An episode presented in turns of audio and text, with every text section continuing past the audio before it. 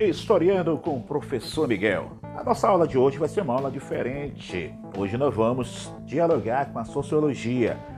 História e sociologia andando de mão dada para nós falarmos desse assunto que é muito interessante, muito importante, onde a sociologia nos dá os respaldo ou o respaldo de nós entrarmos nesse assunto, que são os movimentos sociais.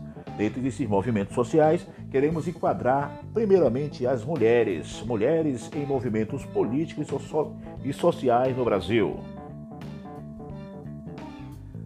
Para início de conversa, nós queremos que vocês entendam que o modelo de família e sociedade patriarcal prevaleceu no Brasil por séculos, desde o período colonial.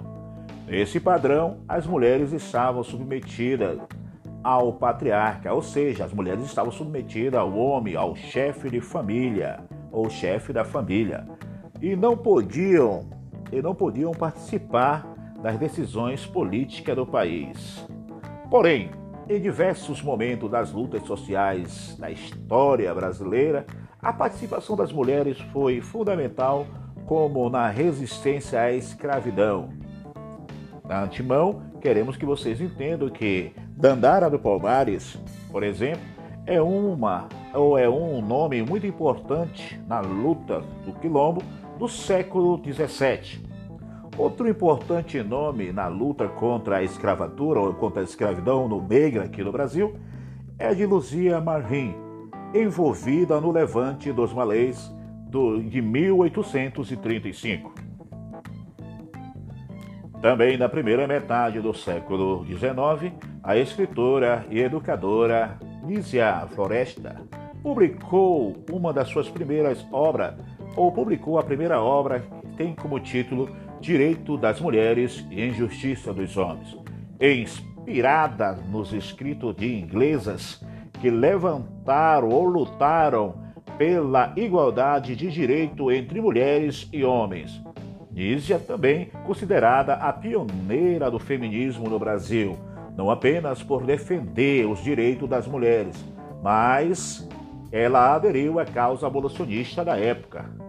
Na continuidade dos avanços nas lutas por direitos políticos no país, é um nome especial desse, desse movimento sufragista, um nome marcante que marcou o início do século XX na atuação da bióloga Beta Lutz em 1922. Lutz fundou a Federação Brasileira pelo Progresso Feminino, também dirigido por ela.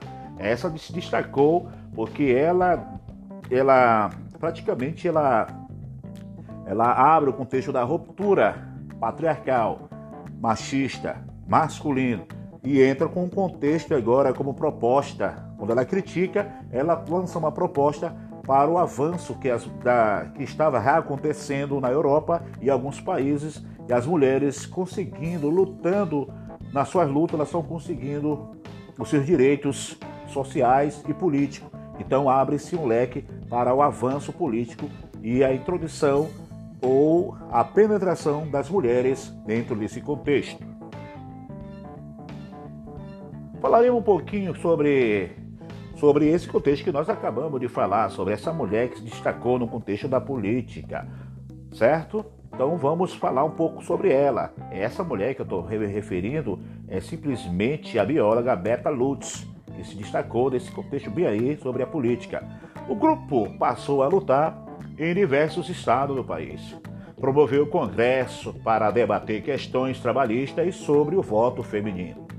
As pressões federa da federação que levaram à conquista do voto das mulheres, assegurando no Código Eleitoral de 1932 o governo provisório era, no contexto aqui, Getúlio Dornelles Vargas. Porém, antes mesmo dessa conquista, em 1927, no Rio Grande do Norte, concedeu às mulheres, por meio de sua lei eleitoral do Estado, o direito de votar e receber voto. No ano seguinte, Alzira Soriano venceu as eleições para a prefeitura de Laje, cidade norte rio-grandense. Então Soriano não foi somente a primeira prefeita brasileira, mas latino-americana. ela se destacou sendo a primeira prefeita no Brasil e também no contexto latino-americano. Ao longo de todo o século XX, a participação das mulheres foi essencial nas lutas, não apenas no relacionada às mudanças na legislação, mas em, mas em diversos ou em diversas outras lutas cotidianas. Podemos destacar, por exemplo, a atuação feminina na greve geral de 1917, a primeira do país, no momento em que ideias anarquistas e socialistas ganhavam força entre os operários brasileiros.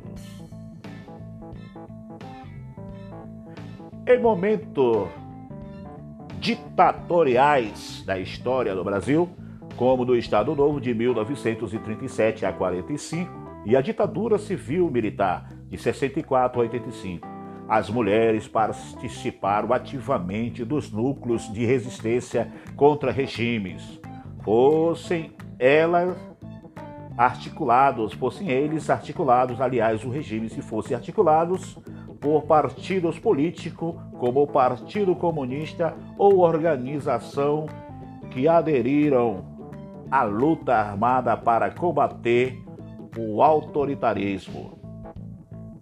E assim as mulheres vão se destacando. No pós-ditadura militar, as mulheres se destacam. A Assembleia Nacional Constituinte, em 1986, levaram 26 mulheres ao parlamento a participação das mulheres na política brasileira e o crescimento do debate político sobre questões relacionadas aos seus direitos apresentou, apresentou significativo progresso nas últimas décadas.